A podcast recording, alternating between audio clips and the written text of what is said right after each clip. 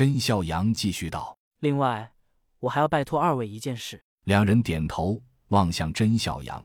甄孝阳走近二人，在他们耳边轻轻说了几句。屋里的众人不解，有什么要瞒着大家的？但是看到尤金和比什科夫震惊的表情，都知道姿势体大，便没有再细问。最后，甄孝阳见大家都没有异议，追问了一句：“大家还有什么意见吗？”没想到还真有人有意见。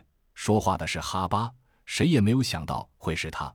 哈巴迟疑了许久，才道：“老大，你们知道的，我毕竟曾经在保护伞待过一段时间，我觉得我们这么去可能有些不妥当。”众人皆惊。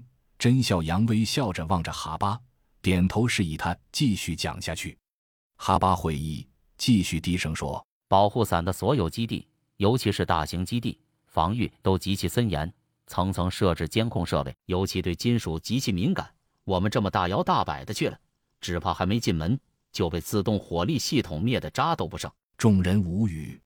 甄孝阳追问道：“那么，你有什么好的建议？”哈巴抬头望着甄小杨，眼神清澈，沉声道：“我认为摆在面子上的一定是有埋伏的，也一定是最难攻破的。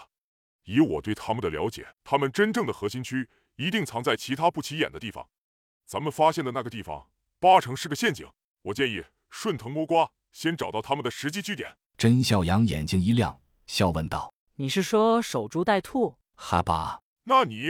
甄笑阳笑着摇了摇头。跟这些老外说什么成语，换了种表述道：“就是围着他们的据点，等着他们露出破绽。”哈巴拍手道：“对我就是这个意思。”甄小阳回头望了众人一眼，都同意这个办法，于是站起身，重重的拍了拍哈巴的肩膀，道：“兄弟，感谢你为人类做出的努力和贡献，谢谢。”哈巴有些手足无措，毕竟当初他们赦免自己已是再造之恩。自己洗心革面也是无以为报万一，更何况这个人本性不坏，只是多年戎马让他显得有些匪气。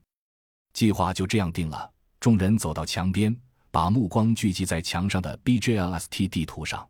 甄孝阳很快找到了那处厂区，伸手一比划，就找到了周围最适合埋伏的地点，轻声吩咐几句，众人点头，分头去自己的屋子里准备装具去了。